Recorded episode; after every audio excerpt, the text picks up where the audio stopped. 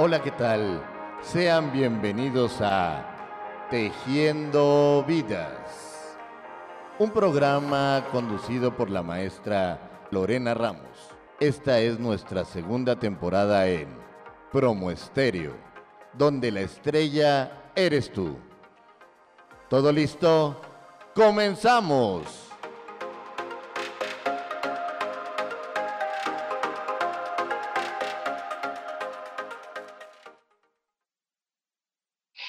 ¿Qué tal amigos? Buenas año 2023. Muy contentas de regresar a la transmisión de nuestros programas en vivo en Tejiendo Vidas. El día de hoy con un tema muy interesante, violencia vicaria. Y pues bueno, yo soy su, su amiga, la maestra Lorena Ramos. Y vamos a abordar hoy este programa, este, este programa y este problema tan, tan actual, eh, resultado de una lucha como todas sabemos, la lucha de las mujeres por visibilizar la violencia de género y la violencia misma hacia las mujeres. Esta forma tan específica de violencia que se da, que bueno, cuando nos pusimos a, documentar esta información, empiezas a encontrar diferentes, diferentes este, contextos, diferentes, diferentes formas de, de abordarla y estás viendo que muchas mujeres intentan salir de esta forma de violencia, de la violencia familiar, de la violencia de pareja, quizás.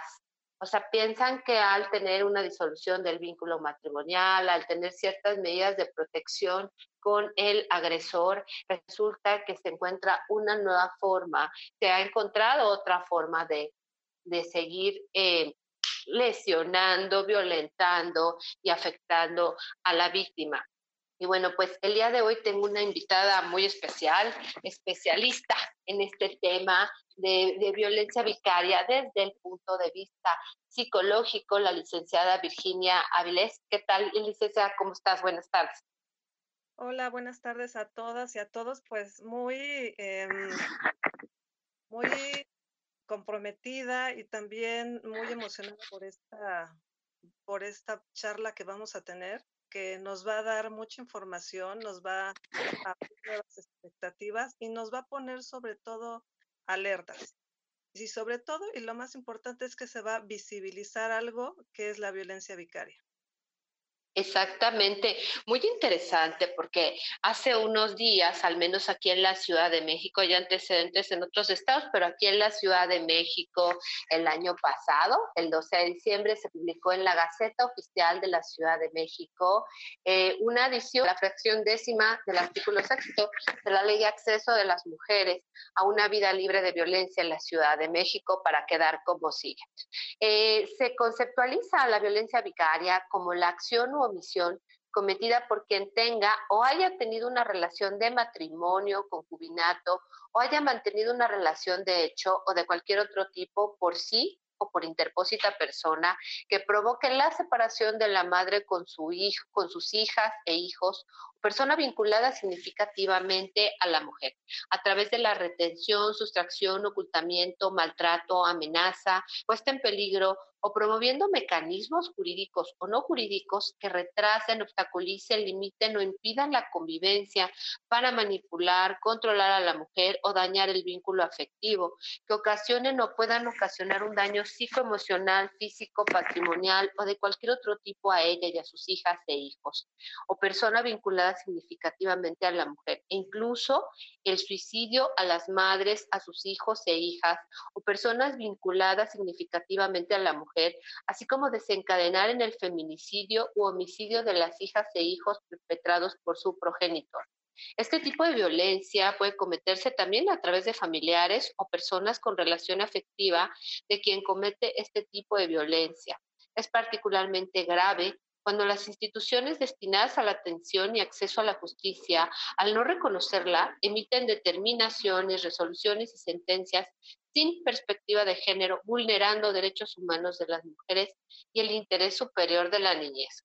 Wow, este concepto es de verdad largo y es muy complejo, licenciada, muy, muy complejo porque eh, eh, involucra muchas, muchas, este, muchos temas, muchas otras formas de violencia también hacia las mujeres, pero ya aquí eh, en concreto hablando de la violencia vicaria.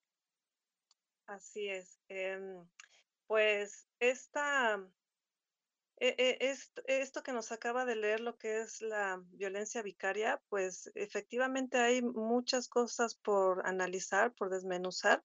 Y bueno, vamos a poco porque este es un tema bastante largo.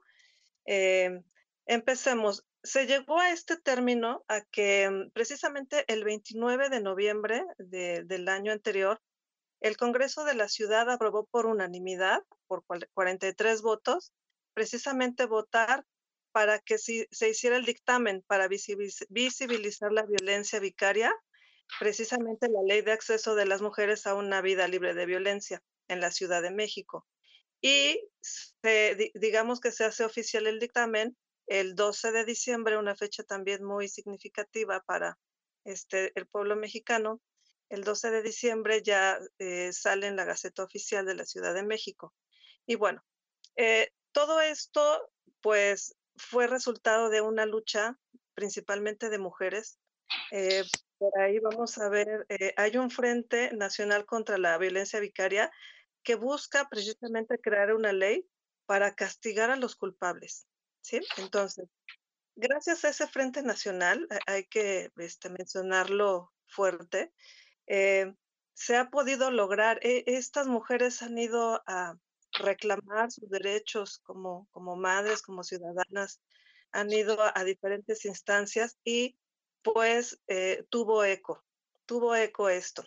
Pero bueno, yéndonos un poquito al pasado, cuando yo estudiaba la, la licenciatura ya hace algunos años, una de las, eh, uno de los temas eh, que, que, empecé a recordar gracias al nombre de, de lo que se llama vicario fue precisamente el aprendizaje vicario.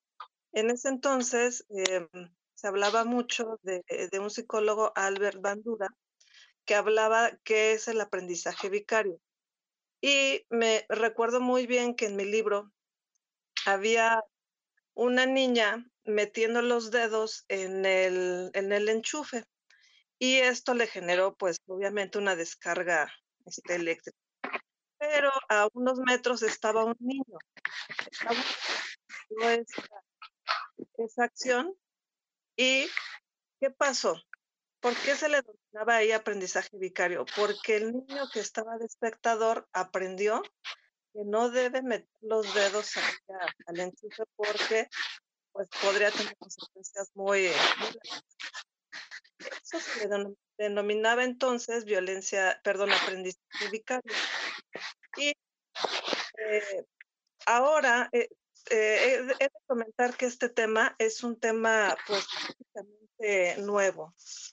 Eh, digamos que es un tema que apenas se ha estado empezando a abordar.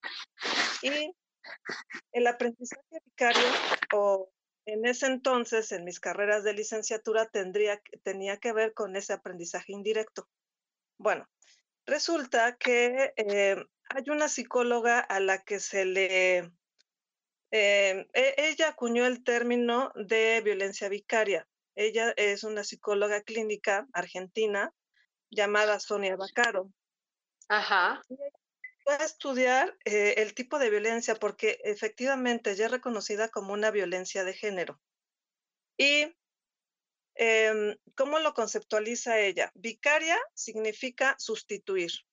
Ajá. Entonces ya vamos entendiendo por qué se llama violencia vicaria digamos que una violencia por sustitución. Entonces, eh, ¿qué es lo que se trata de sustituir? Cuando en una relación de pareja, em, no se puede, por fin, vamos a poner el caso hombre-mujer, por fin la mujer logra romper el círculo de la violencia, logra separarse de una relación que ya no está beneficiando ni a ella ni a los niños eh, resulta que, logra separarse y dentro de estos procesos pues viene este, la guardia y custodia. Entonces, al, la, parte generadora de violencia, al ya no tener control sobre, sobre su... Entonces, toma como control o sustituye eh, a los niños. Entonces, los niños son los que se ven prácticamente afectados. Hasta aquí vamos bien, maestra. Está. Exactamente, sí. No, te estaba escuchando muy atentamente porque evidentemente yo también me había documentado con respecto a los antecedentes y le, encontré muchos antecedentes en Chile, justo en Argentina, y, y, e investigué también con respecto a los movimientos que se hicieron al respecto, ¿no? Del, de los orígenes de la, de la psicóloga clínica que comentas y demás, y de todas las pero sobre todo, por ejemplo, esta es la psicóloga Sonia Bacaro en 2012, ella señalaba que es una violencia invisible y las estadísticas en España, por ejemplo, dicen que solo en denuncia un 20% de víctimas son las que se acercaban, porque el 80% creían que esto salía de la violencia después de haberse divorciado, sin darse cuenta en realidad estaban iniciando su verdadero peregrinar, ¿no?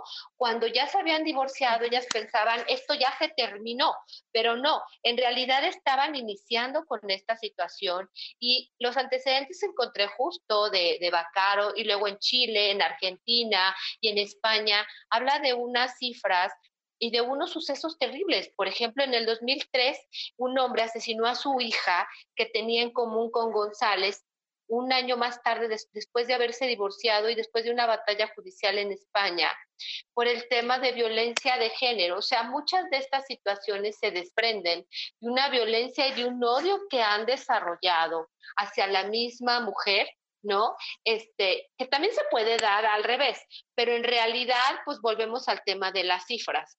Sí. Eh, hacia, hacia justo donde los afectados son personas, son víctimas indirectas. ¿No? O sea, los afectados son los niños, son otro tipo de familiares, otras personas a través de las cuales se puede afectar al objetivo principal de, del generador. Sí, eh, efectivamente, como en diferentes partes del mundo se ha estado observando ese comportamiento y eh, pues hay una, una lucha muy, muy constante al respecto. Eh, la mm, violencia vicaria, que recordemos, vicaria significa sustituir, eh, precisamente es una manera de, controlar, en este caso, a la mujer y efectivamente, aunque también se da del lado contrario, las cifras pues no nos favorecen, ¿no? Entonces, la violencia vicaria eh, es en términos llanos, se utilizan a los hijos como objetos para seguir maltratando a la mujer. Entonces, qué, grave, qué grave, ¿no? Eh, em, ¿dónde, quedan los derechos de los niños? ¿Dónde queda em, e, e, esta parte del interés superior de la niñez? Exactamente, exactamente. Mira, licenciada, algo, algo muy importante cuando hablamos de todos estos avances que vamos teniendo en el tema de la violencia de género, también no debemos dejar de lado también la, el nivel de, de alerta en el que debemos de estar, porque ya al tener tanto material, tanta información, tanto este, material normativo, todo esto, evidentemente nos lleva a la aplicación, pero también al conocimiento de causa de todo esto, el juzgar con perspectiva de género, el que todo esto esté al alcance del juzgador y de los de, todos nosotros, también nos lleva a tener el conocimiento de cómo aplicarlo y de cómo saberlo, porque hay una delgada línea entre la, la violencia vicaria, por ejemplo, y la alienación. ¿no? Hay una delgada línea, pero desde el punto de vista psicológico, del, desde, desde el que tú analizas, a mí me gustaría escuchar desde tu análisis qué es lo que pasa con, con esta víctima indirecta, con la directa, y de alguna manera qué sucede con el generador de violencia para seguir eh, realizando este tipo de actos tendientes a, a, causar daño, ¿no? Acciones y omisiones, porque bueno, acciones es agredir, es violentar demás, pero también omisiones. O sea, no te doy, te ignoro, como siempre lo hemos visto. O sea, es hacer y dejar de hacer, ¿no? Cuando tienes una obligación con respecto a esos menores o, o a, esos niños que requieren, eh, por ejemplo, en su caso, alimentos, cuidados, protección, y lo, también lo dejas de hacer, y cuáles son las consecuencias. Pero a mí me gustaría escuchar desde tu muy personal este, trayectoria. Pero mira, si quieres, vamos a un corte vamos a un corte este, y regresamos contigo para analizar desde el punto de vista este, psicológico cómo es, que, cómo es que se va dando este tema de la violencia vital. ¿Te parece? Pues bueno, vamos a un corte y regresamos con ustedes aquí en Tejido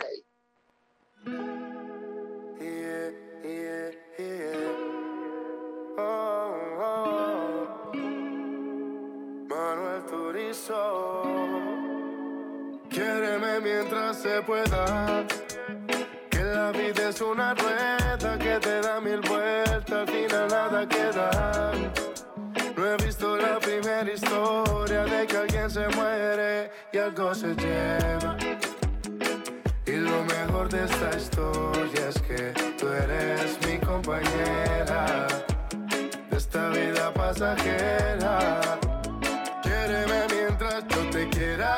Quiere decir que seas mía. Por eso guardo buenos recuerdos en la alcancía para recordarte por si te vas algún día.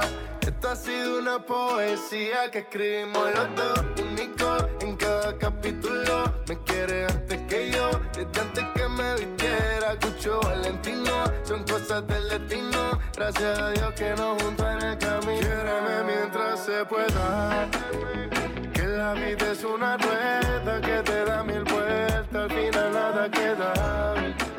No he visto la primera historia de que alguien se muere y algo se lleva. Y lo mejor de esta historia es que tú eres mi compañera esta vida pasajera para la eternidad, todo en la vida tiene su principio y su final. Tú y yo no somos la excepción, no te sientas mal. Y si me voy, que seas feliz antes de llorar. Por eso quiere vida, vivamos los días, haciendo una historia de la que no se olvidan. He visto el amor disfrazado de hipocresía. En bolsillos llenos con cabezas vacías. Hay amores tan tóxicos Que nadie los entiende, no son lógicos. Pero cuando el amor es entre dos Las mariposas no son cólicos Mientras se pueda que la vida es una rueda que te da mil vueltas, al final nada queda. No he visto la primera historia de que alguien se muere y algo se lleva. Y lo mejor de esta historia es que tú eres mi compañera de esta vida pasajera.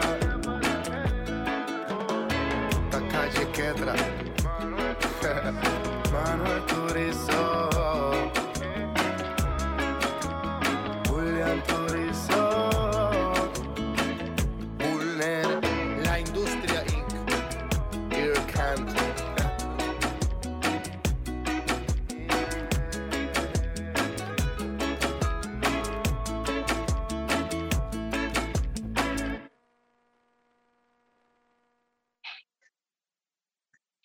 Pues estamos de regreso con ustedes aquí en Tejiendo Vidas y nos habíamos quedado en una parte súper interesante. A ver, retomemos, licenciada, nuevamente. ¿Qué es lo que pasa? O sea, ¿cuál es el fin, cuál es el objetivo de esta forma de violencia, de la violencia vicaria? Eh, efectivamente, tiene partes muy, muy interesantes. Por ejemplo, este, vamos a poner nuevamente el ejemplo de, la pareja hombre-mujer, aunque ya sabemos también que puede haber otros tipos de, de situaciones. Em, resulta que una vez, em, cuando la mujer logra romper el círculo de la violencia, pues entre paréntesis o entre comillas, que no logra defenderse, este círculo de violencia se va, em, digamos, se va desplazando hacia otro lugar. Regresemos al término de sustituir o vicario. Y em, para poder controlar a la, a, la mujer, vamos a ver que em, este, esta sustitución va a crear un, un efecto atómico hacia los niños, básicamente que son los, eh, por ahí algunos manejan que son los, eh, las víctimas indirectas, pero no, muy directas. ¿Y cómo se hace? Es, a, unos lo hacen de manera muy quirúrgica, por eso se llama también violencia invisible. Empiezan em, a hablarle a los a los hijos mal de la mamá. Em, inclusive a, separarlos de su entorno familiar a base de mentiras, eh, eh, e, empiezan a manipularlos y los, los, hijos se van desprendiendo efectivamente de la madre, eh, al grado de que ya no, la, ya no le extrañan, em, tienen una imagen distorsionada de ella. Y efectivamente, ¿cómo no? Si todo el tiempo están hablando negativamente de la, de la madre, pues por ahí dicen que una mentira escuchada mil veces, pues a, veces, o sea, llegas a creerla. Y así pasa con los niños. Así sucede con los niños. Entonces, em, vámonos sobre, sobre el efecto, eh, y bueno, ejemplos hay muchos, efectivamente. La violencia vicaria puede ir, eh, las consecuencias pueden ser entre comillas, mínimas, porque todas tienen un grado, eh, un, impacto directo sobre, sobre los hijos, a consecuencias pues fatales. Las a los menores, em, como les comentaba, tienen un, efecto atómico. Va desde los golpes, o sea, el padre eh, empieza a maltratar, como ya no lo puede hacer con la madre, lo puede, empieza a hacerlo con los hijos y las hijas. Entonces, empiezan a golpearlos, eh, les dejan marcas, rasguños, imagínense, y así nos vamos en la escala, de, en una escala de violencia. A, inclusive pueden dejar con alguna discapacidad y lo más lo más esclarecedor es que pueden recurrir o, o, más bien pueden llegar a la muerte el famoso o el llamado filicidio, eh, cuando padres eh, dan muerte a sus hijos. Entonces, Ay, qué triste. Qué lamentable, licenciada. Oye, pero es que de verdad, o sea, ¿cómo sucede que muchas mujeres han padecido violencia durante toda su vida? Toda su vida. Y no es posible que en el momento en el que piensan que han logrado tomar esa decisión, vencer todas estas rutas críticas para denunciar, para salir de eso, y resulta resulta que ahora se encuentran con un nuevo infierno, pero ya fuera, ahora sí que ya fuera del infierno, otro nuevo infierno en el cual siguen siendo violentadas. Así es, eh, por eso la importancia, y volvemos a recalcar, eh, no, no basta únicamente el divorcio, la separación, hay que trabajarlo en un espacio terapéutico, en un espacio de, de sanación, de reestructuración, no solamente em, pues la madre, también los hijos, tenemos que hacer un trabajo integral. Y em, efectivamente, las mujeres que, que, tienen este tipo de parejas, pues ya sufren un síndrome, el, llamado síndrome de la mujer maltratada, que, bueno, por fin logran romper una parte del círculo, terminan con la relación, pero hay otra parte que, tienen que trabajar. Tiene mucho que ver también con los dictámenes de los jueces. Eh, esto se da mucho con las llamadas, mm, eh, se me fue el nombre, las custodias compartidas. Ah, ya, sí. Desde, ahí empieza, empieza a ver como banderas rojas. Em, el padre tiene un, un día y una, un determinado horario para devolver al niño a, a su, a su domicilio y, y, no lo hace, lo hace en, pues en diversos, en diversos horarios, eh, alterando un poco la, la ley y desde ahí podemos ver que no están cumpliendo con los horarios de convivencia. O nos puede regresar a los niños eh, enfermos, lastimados, y pareciera que, que, fueron meros accidentes, ¿no? Ay, se cayó, eh, es que no se fijó. O sea, empezamos a justificar o ellos empiezan a justificar. Cuando nosotros tenemos que hacer eh, una revisión, efectivamente, si el niño se cayó o, lo tiraron o Entonces, esto va generando en la madre pues una constante tensión porque ya tiene que llevar al niño a un, al médico para que lo revisen, para, para que se recupere de, del estómago, el dolor de cabeza, etcétera. Entonces empieza una serie de eventos que al principio pueden ser muy sutiles.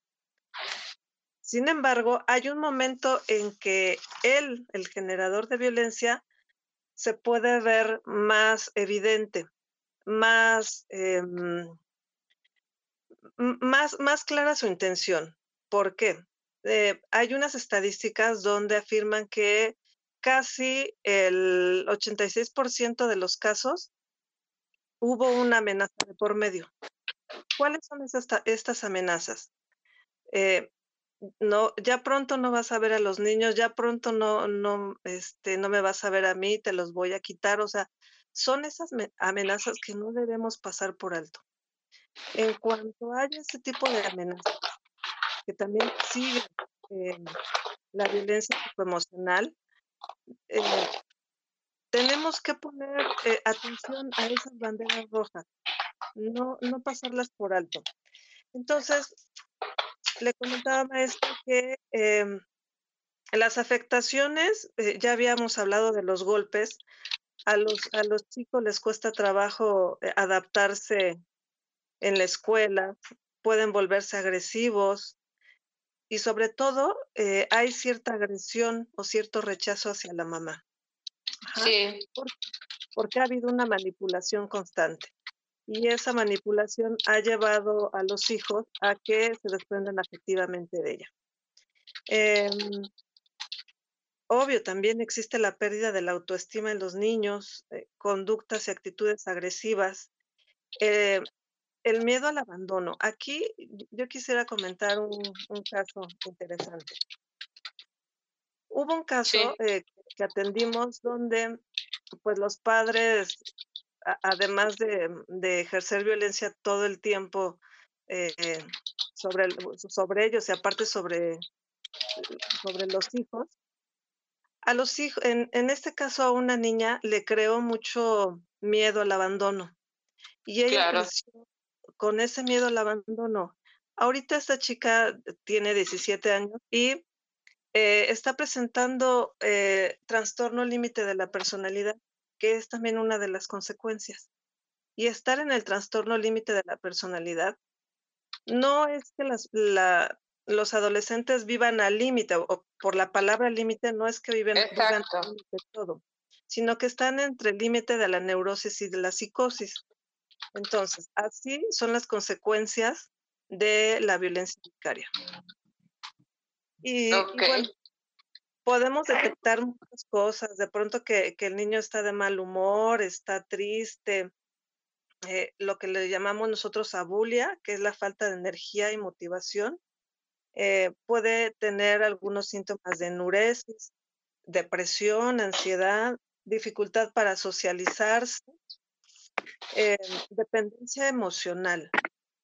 les cuesta mucho trabajo estar solos la habilidad emocional, que, que es eh, la inestabilidad emocional, eh, y otras cuestiones como son muy propensos a las adicciones ya cuando van creciendo. Y una parte también no menos importante y sobre todo muy, muy lamentable es la ideación suicida. Vean todo lo que conlleva cuando a los hijos se les sustituye en esta lucha, en esta lucha entre, entre la pareja. No, pues terrible, ¿no? Y es que, mira, con tanto el incremento, el incremento en temas de depresión que se dieron a partir de la pandemia y, el, y de, de suicidios, eh, y, de situaciones muy complicadas eh, con respecto a la violencia de género. Y el escuchar esta información, licenciada, de verdad es que nos deja muy preocupados porque muchas de, las, de las usuarias, muchas de las víctimas de violencia piensan que al salir de una relación conflictiva, pues van a solucionarlo y van a iniciar una nueva forma de, violencia, una nueva forma de, de, de, estar pasándola mal, de estar pasando con estos temas violentos y, con, con, esta, con estas terribles consecuencias. Eh, ¿Cómo detectarlo? Este, vamos a un corte, vamos a un corte musical y empezamos a hablar cómo podemos detectar todo esto, porque tú eres experta en cómo romper estos círculos de la violencia, pero sí es importante cómo ir detectando esta situación. Vamos a un corte y regresamos a hablar de este tema aquí con ustedes en Tejiendo Vidas.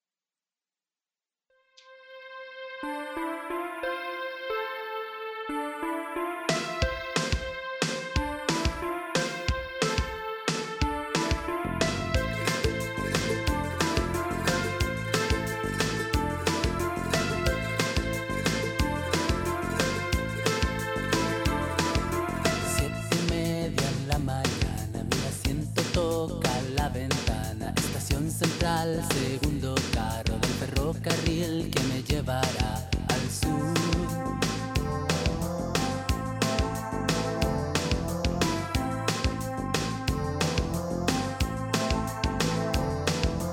ya estos fierros van andando y mi corazón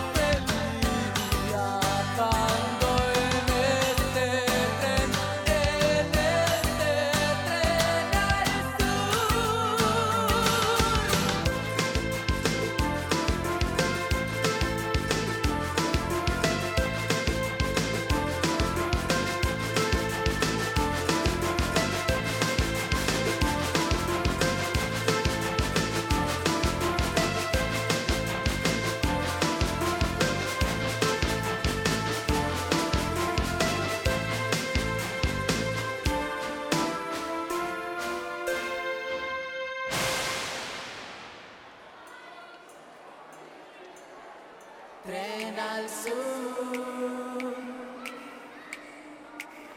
Tren al sur.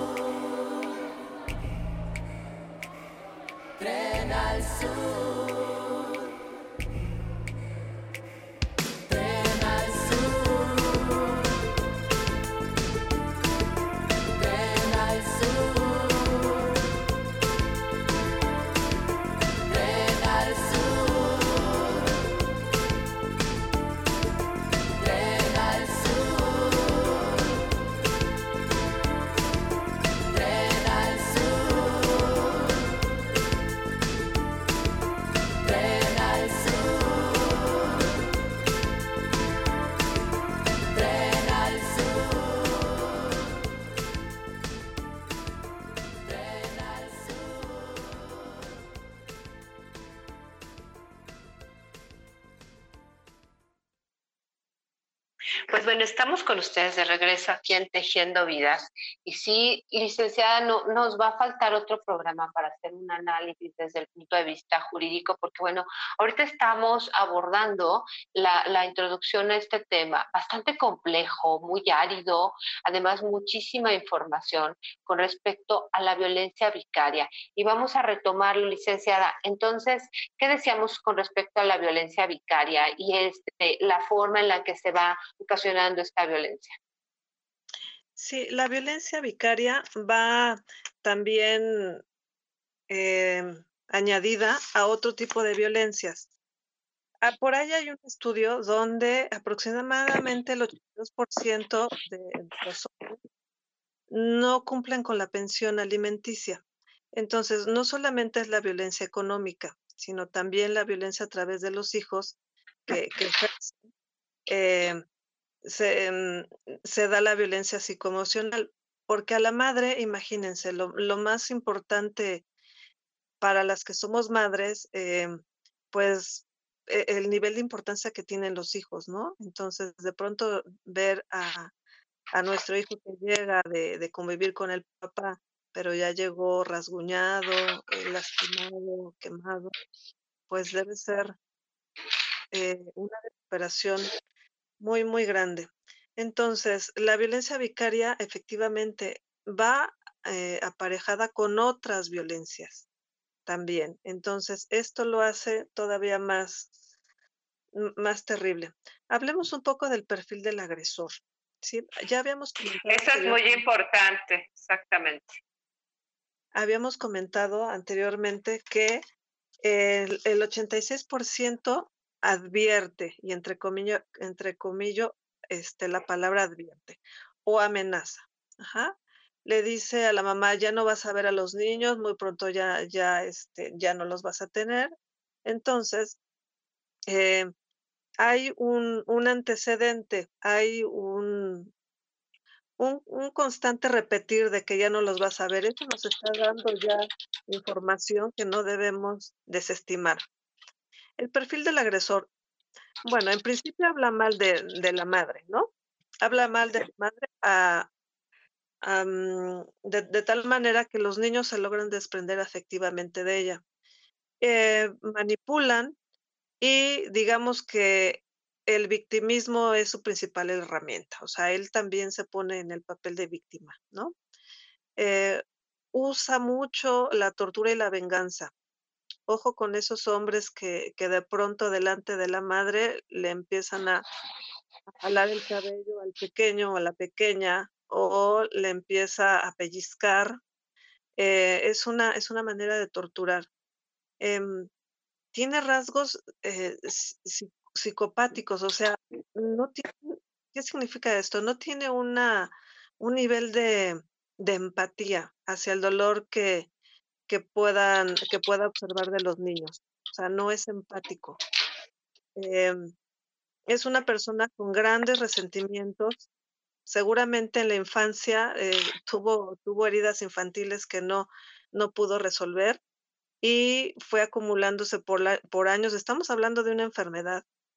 Em, e- e- esa, esa sed de victoria, el estar compitiendo con, con a ver quién puede más, esa lucha de poder, eh, inventa, inventa muchas cosas también fuera de la realidad, este, al grado de, decirle a los niños, eh, tu mamá eh, tal día no te dio de comer.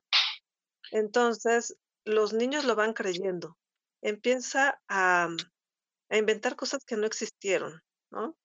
Eh, bueno, habíamos visto también la amenaza y em, pues estamos hablando de una persona con baja, también baja autoestima en el fondo. Y mm, lo que comentaba, el 82% son deudores alimentarios. Es decir, no el 82%. Así es. Oye, es que es, es, justo, es justo esta situación, es justo esta situación de la omisión. O sea, ya no estás aquí, ya no estás en esta relación donde te puedo violentar, te puedo maltratar. Bueno, ahora va a ser a través de mi omisión, de no cumplir con mi obligación y a través de hacerlo así. Así es. Y em, para que se pudiese visibilizar la violencia vicaria, además de de, este frente de mujeres que comentaba al, inicio, también se apoya mucho de la ley Sabina. La ley Sabina es una iniciativa ciudadana impulsada por Diana Luz Vázquez Ruiz, madre de Sabina, efectivamente, donde eh, ella precisamente em, pugnaba o sigue trabajando para que los progenitores cumplan con sus obligaciones de manutención, ¿no? Entonces, eh, esta ley vicaria está reforzada por, por distintos frentes, es una lucha, lucha constante. Y en este sentido, em, en los, hay algunos estados que ya se están sumando, otros están ahorita en proceso de votación. Por ejemplo, los estados que ya se sumaron a esta ley vicaria, eh, estamos hablando de Puebla, de Hidalgo, de Zacatecas, del Estado de México, de Yucatán, de Baja California Sur, de Sinaloa, de la Ciudad de México, eh, de, Morelos, de Campeche. Todavía faltan algunos estados por sumarse, pero em, lo importante es que se está visibilizando en todo el país. Exactamente, porque fíjate cómo es posible que estén sucediendo este tipo de situaciones, qué lamentable que los menores tengan que estar pasándola mal, porque sus, sus padres, su padre, la persona responsable de brindarles protección, alimentos, no lo está haciendo. O sea, es, es una situación realmente lamentable cuando ellos están en esa edad tan importante en la que necesitan de cuidados, de protección y no lo están teniendo por parte de sus padres, ¿cierto? Así es. Eh, y, y bueno, en medio de todo esto, pues las víctimas, ¿no? Las víctimas que son los menores.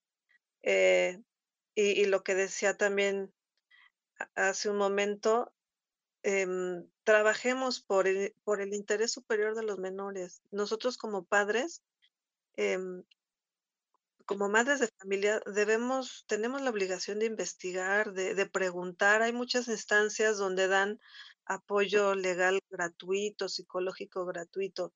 Entonces, no nos cerremos. Sé que, el miedo paraliza, pero nos tiene que levantar ese interés superior de nuestros menores.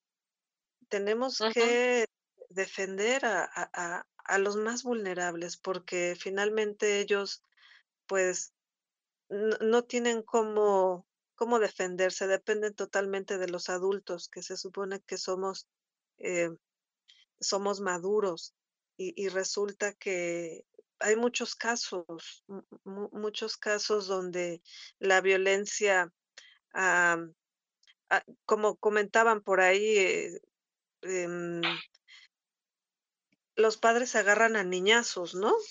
Y, pero las consecuencias a veces no las advierten, no, no, no ven más allá más que ese control, a ver quién puede más. Entonces, Oye, licenciada, eh, perdón que te interrumpa, pero en todo esto, a ver, para nuestro auditorio que nos está escuchando, si se sienten identificadas con esta, con estos sucesos, o sea, ya, ya no están dentro de esta relación eh, familiar, se disolvió el vínculo matrimonial, ya no están viviendo con esa pareja y estas formas de violencia se están haciendo presentes aún en la relación a través de los hijos, hijos de la convivencia obligada que se debe de tener por el tema de los hijos. ¿Cómo romper con este círculo de la violencia desde el tratamiento psicológico? Muy buena pregunta. Em, primero hay que darse cuenta que lo que estamos viviendo no es normal, no es la cruz que nos tocó, no es a ti te toca hacer frente, em, no es em, me tengo que aguantar, no tengo otra salida hay que darse cuenta, eh, eh, hay que darse cuenta y el primer camino es la información. Mm, siempre va a haber alguien que, que nos pueda orientar. Y, y sobre todo, e, esta parte es bien importante. A veces podemos dar el primer paso y nos detenemos porque efectivamente el miedo paraliza, la inseguridad paraliza, pero por algo se empieza. Eh, de verdad, siempre hay una institución que, que pueden, pueden encontrar ahí información, cómo romper el círculo, el ciclo de la violencia, reconociendo que se está viviendo violencia, reconociendo que no es normal los golpes, no es normal que, que nos controlen a través de los niños, de los hijos. Em, y e, e, esa parte de, de, de reconocerla y buscar ayuda.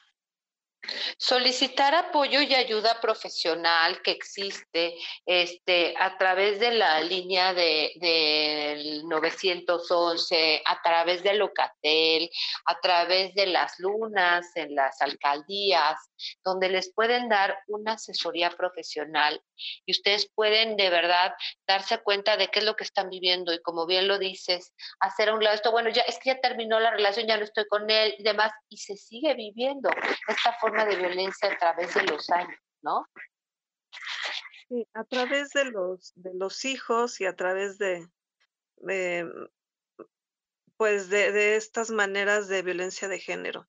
Es una manera de, de controlar. Eh, la amenaza es un, es un ácido que va poco a poco debilitando la estabilidad emocional. Entonces, eh, pongamos atención en, todo eso, sobre todo por, por, por estar bien, tanto nosotros que somos las guías de nuestros hijos, como por eh, el interés superior de la niñez, vuelvo a repetir, ¿no? Los niños tienen derecho, tienen derecho y hay leyes que, que los amparan.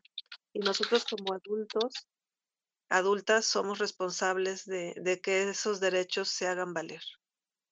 Exactamente. Pues bueno, esto nos va a dar para otro programa, por supuesto, es un tema bastante, bastante largo, es nuevo, es nuevo en el análisis, ¿no?